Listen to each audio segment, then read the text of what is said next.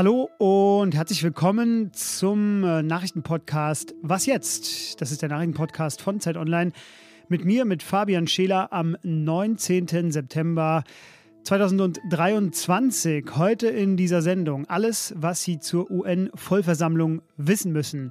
Was gerade in Bergkarabach passiert und Deutschlands zweitwichtigster Job ist wieder vergeben. Das alles jetzt in dieser Sendung. Redaktionsschluss für diesen Podcast ist 16 Uhr. Werbung. Diese Woche in der Zeit?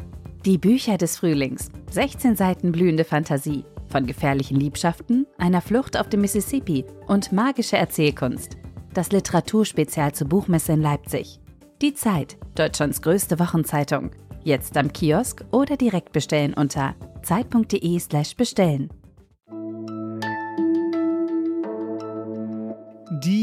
UN-Vollversammlung in New York ist in vollem Gange. Heute wird bei der Generaldebatte Ukraines Präsident Volodymyr Zelensky sprechen. Auch vor Ort sind unter anderem Olaf Scholz, Annalena Baerbock und mein Kollege Peter Dausend. Hallo Peter. Ja, schönen guten Tag. Peter, wir gehen einmal die großen Themen dieser ja doch sehr aufregenden Woche durch. Du beobachtest vor allem Olaf Scholz. Was wird denn vom deutschen Kanzler in New York diese Woche erwartet? Also der eigentliche Grund, warum Scholz da ist, also ist neben der UN-Vollversammlung an sich natürlich, äh, ist der 50. Jahrestag der Mitgliedschaft äh, Deutschlands in der UNO. Und da gab es gestern Abend eine, einen Empfang und ich fand das sehr interessant, weil da sehr viele afrikanische äh, Gäste äh, zugegen waren, geladen waren und noch da waren. Und das zeigt, dass Scholz ja so eine kleine Tradition wird das jetzt schon, oder sagen wir so, besser eine klare Linie wird das bei ihm, so langsam in der Außenpolitik. Er spricht ja sehr viel davon, dass man auf eine Augenhöhe herstellen muss zu den Ländern des globalen Südens. Es gibt noch eine andere Erwartung an ihn. Das hat zusammen mit dem, mit dem äh, Gipfel, mit dem das hier begonnen hat, diese Tage hier in New York, das ist für die Sustainable Development Goals, also die nachhaltigen Entwicklungsziele für 2030. Da hat Scholz auch eine Rede gehalten.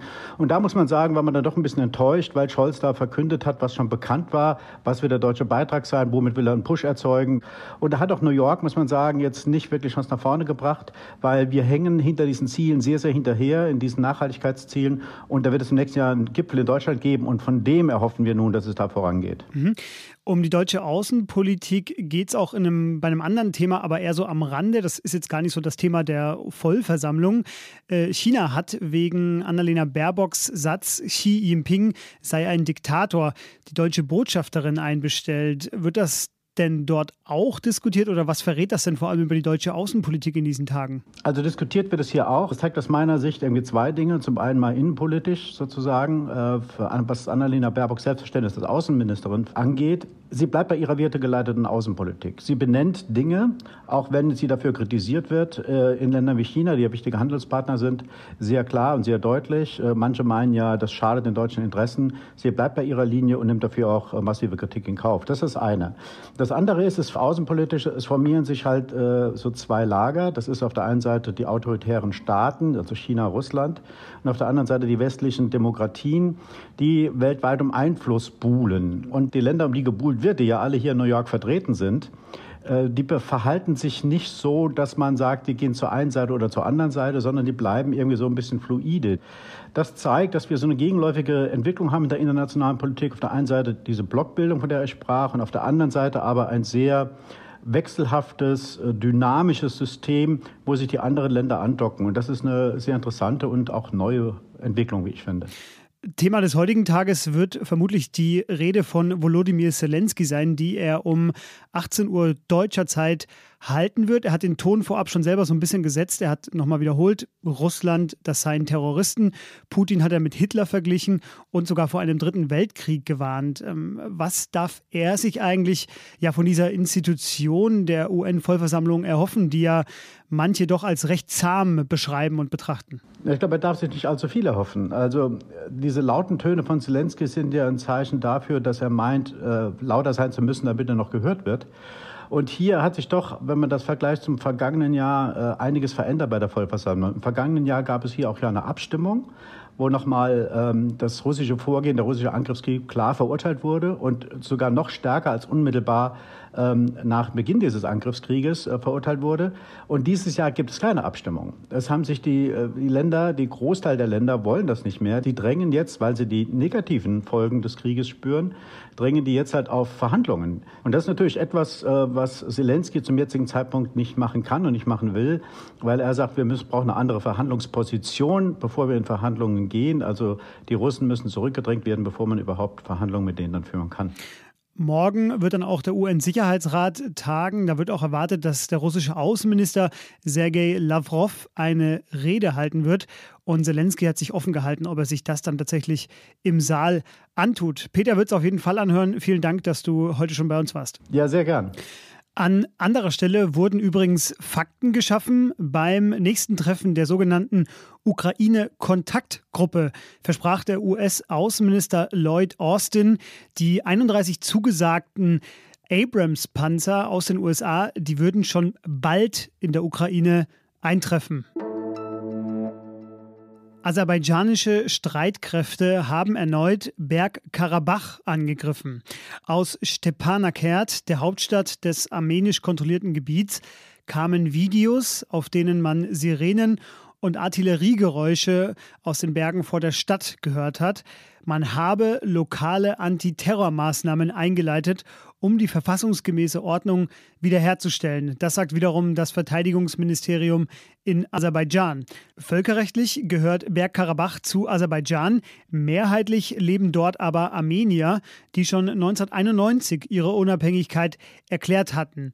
Mittlerweile ist Bergkarabach seit Monaten von der Versorgung abgeschnitten. Auch hier im Podcast haben wir darüber ja immer wieder berichtet, dass es kaum Essen, kaum Medikamente und kein Benzin mehr gibt, weil Aserbaidschan die einzige Verbindungsstraße blockiert hat. Nun also der neuerliche Angriff Deutschland hat wohl einen neuen Bundestrainer, zumindest berichten das die Bild und der Kicker übereinstimmend. Es ist nicht Helene Fischer, es wird auch nicht Rudi Völler. Nein, Julian Nagelsmann heißt er. Der frühere Bayern-Trainer war auch der klare Favorit. Er bleibt nun erstmal bis zur Heim-EM im kommenden Jahr.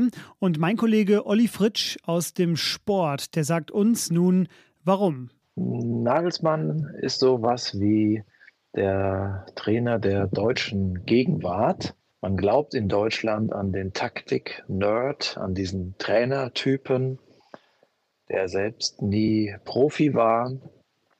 Nagelsmann hat tatsächlich auch Charisma, Ausstrahlung äh, und ja auch schon eine gewisse Erfahrung. Was spricht gegen ihn? Das ist doch die äh, mindestens genauso interessante Frage. Ich glaube schon, dass das Alter gegen ihn spricht.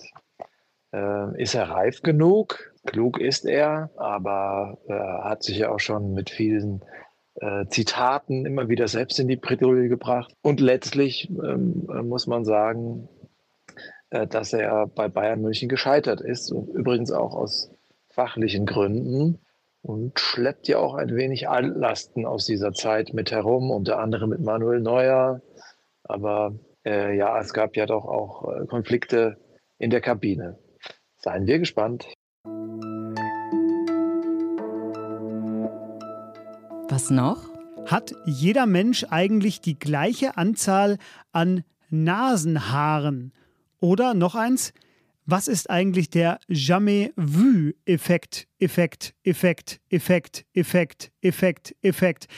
Forschungen wie diese wurden nun mit dem IG Nobelpreis ausgezeichnet, der hier und da auch als Anti-Nobelpreis betitelt wird. Völlig zu Unrecht Anti-Nobelpreis, denn die Idee hinter dieser Vergabe, erst sollen sie mal kurz darüber lachen, dann allerdings auch nachdenken.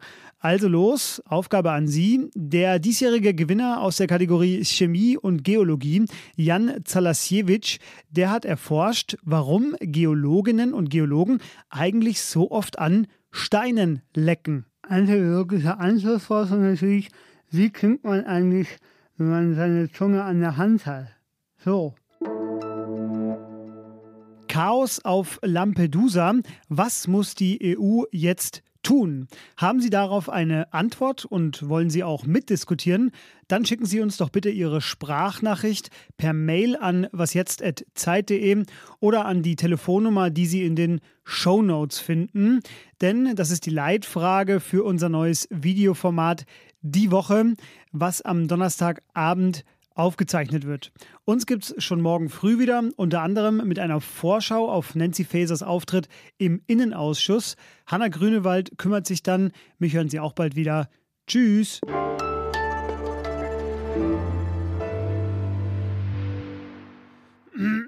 Was?